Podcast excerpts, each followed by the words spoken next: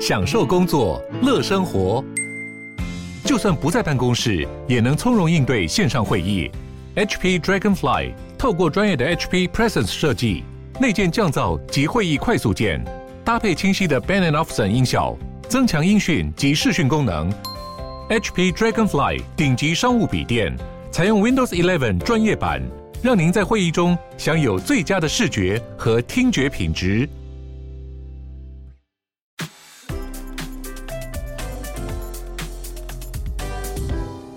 鲨鱼，带你关注那些有流量却没声量的有趣资讯。用十分钟的零碎时间，一起跟上这个永远跟不上的世界。在美国亚利桑那州的 iPhone 使用者，现在可以把自己的驾照还有身份证明文件都上传到 Apple 的钱包里面，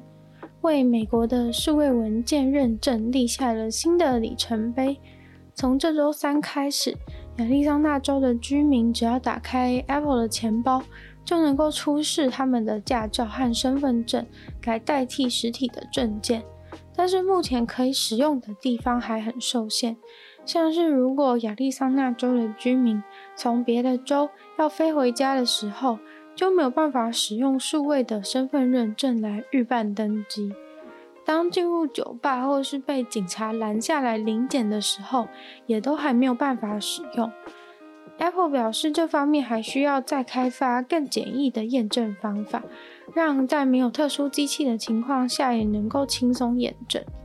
除了亚利桑那州，Apple 也已经在乔治亚州、康涅狄格州、爱德华州、肯塔基州、马里兰州、奥克拉荷马州还有犹他州正在进行测试。原本是预计在去年就让这个服务在这些地方都问世。不过，毕竟这个项目必须要跟该州的政府密切合作，所以变数比较多。而在星期三，亚利桑那州顺利开始之后，Apple 也宣布，接下来下一步会开始在科罗拉多州、夏威夷、密西西比、俄亥俄州还有波多黎各进行测试。这个计划算是 Apple 强化钱包功能的重大一环。现在钱包里面已经可以存放信用卡。电影票、车钥匙、登机证，还有各种的礼物卡，目前就是少了真正的钱包会有的身份认证证件。而要使用这个证件放进手机钱包的功能，使用者除了需要扫描、上传自己的证件以外，还会需要自拍，各种角度让镜头环顾自己的头部，像是 Face ID 那样，这样他们才能够去确认上传证件的人和证件上的人是同一个人。把证件绑定到手机钱包完成以后，实际使用的时候就会像是用行动支付付款的时候那样，检查的人除了会看上面的资讯以外，也会刷你的证件，也跟付款一样，在出示证件的时候会需要 Touch ID、Face ID 的解锁。不过这个功能目前最大的挑战应该还是治安相关的问题。随着最近南韩疫情再次爆发，一位南韩的医生就公开的说，现在还没得过、还没确诊过的人，大概都是没朋友吧。一句话就让很多人躺着中枪。他甚至还是韩国疫苗中心的副主任之类的人物，结果直接在 Facebook 上面冷不防的评论民众的人际关系障碍。不过当然是被骂得非常的惨，毕竟大家才不会白白被捅，肯定会在网络上面群起反击。所以在一波舆论攻势以后，他随后也将贴文删除了。但是早就已经被截图备份，大肆的在网络上面盛传。结果他现在只好辩称那只是一种譬喻的说法。他表示他是为了强调要躲掉病毒在现况下是多么的困难，才那样子讲。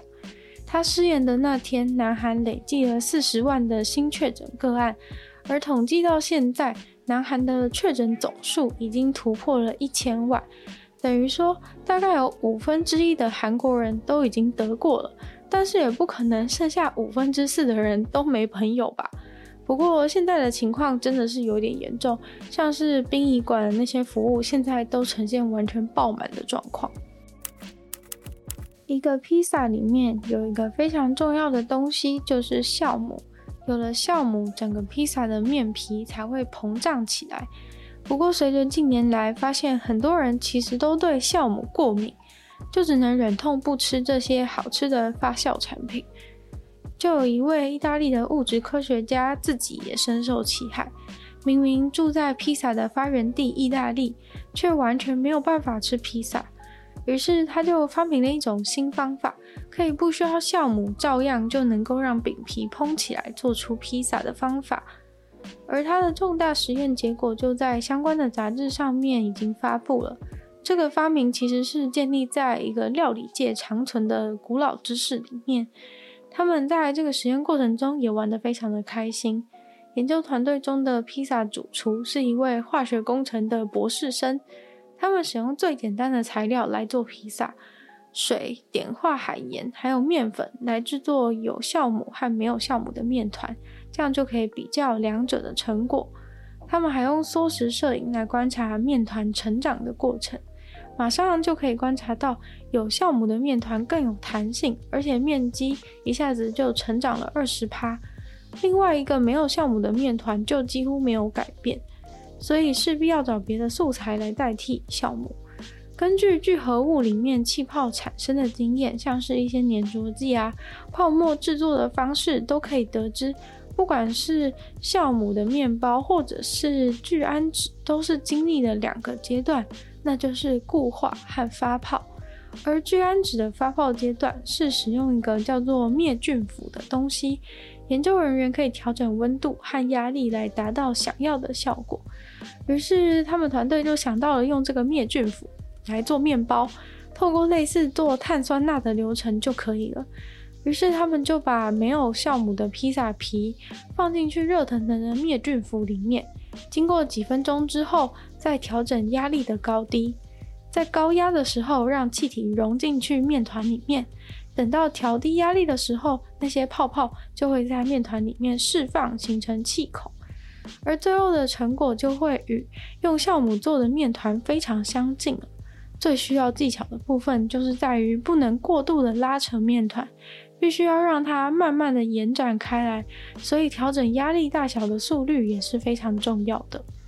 虽然非常开心不用酵母也能做出面包或是披萨的饼皮，但是以现阶段的研究人员。除非你的家里能够有一台这个灭菌釜，不然那就是不可能的事情了。而且我刚还上网查了一下，那台机器可真是价格不菲啊！距离餐厅能够购入，可能还需要研发一台平价的机器才行。在英国牛津的郊区有一间房子，虽然和隔壁的房子长得都差不多，但是房子的屋顶上却看起来像是有一只鲨鱼头朝下撞进了屋顶。那显然是一个鲨鱼的装置艺术，在这个人家的屋顶上。那个鲨鱼的雕像有七点六公尺那么大，非常多人都为了看那只鲨鱼跑来他家观光，他家也因此被称为鲨鱼屋。于是他的房子现在竟然成为了一个受到保护的地标，而屋主表示非常的不开心。屋主本人非常热爱屋顶上的这个装置艺术。当时那个是由屋主的爸爸和一位当地的雕刻家，在一九八六年的时候，为了宣传反战反核的立场所做的艺术品。而现在随着乌克兰、俄罗斯那边的状况，反战似乎又成为了世界的重要焦点。于是牛津市就擅自的把像他家这种反战装置艺术纳入了国家的文化遗产当中。说他们家这个鲨鱼冲进屋顶的艺术品是对社区的某种特殊贡献。然而，明明他爸爸去反对过，却遭到了无视。他们认为这真的非常的荒谬。原因是因为过去政府甚至一直想要来他家，把他家屋顶上面的鲨鱼给拆掉，现在却说要列为保护，真的是非常的可笑。鲨鱼冲进屋顶的意象是为了展示被炸弹轰炸的民众会有多么的害怕。屋主表示，最多人会问他的问题就是房子里面是不是可以看到鲨鱼的头？不过很可惜，答案是没有。这个鲨鱼屋还有自己的网站，大家如果有兴趣的话，可以去搜寻看看。今天的鲨鱼就到这边结束了。再次感谢订阅赞助的会员 ZZZ、虽然求生 Alex、黑牡丹、毛毛、K 跟 Jason，还有张文倩。那其他有意愿赞助鲨鱼的朋友呢，都非常欢迎在下面的 Patreon 连结可以找到不同的会员等级，还有不同的福利给大家参考。那喜欢鲨鱼的节目的话呢，记得就帮鲨鱼把这个节目大肆的分享出去，然后可以在 Apple Podcast 帮我留星星、写下评论的话，对这个节目的成长非常有帮助。那也可以留言给我，或是去收听我的另外两个 Podcast，其中一个是女友的纯粹不理性批判，会有一些议题性、议题式的探讨，或者是影剧分享。或者是呢，可以去收听，听说动物会有不同的动物跟大家介绍，然后也可以去订阅我的频道或者追踪我的 IG，希望鲨鱼可以继续在每周四六跟大家相见，下次见喽，拜拜。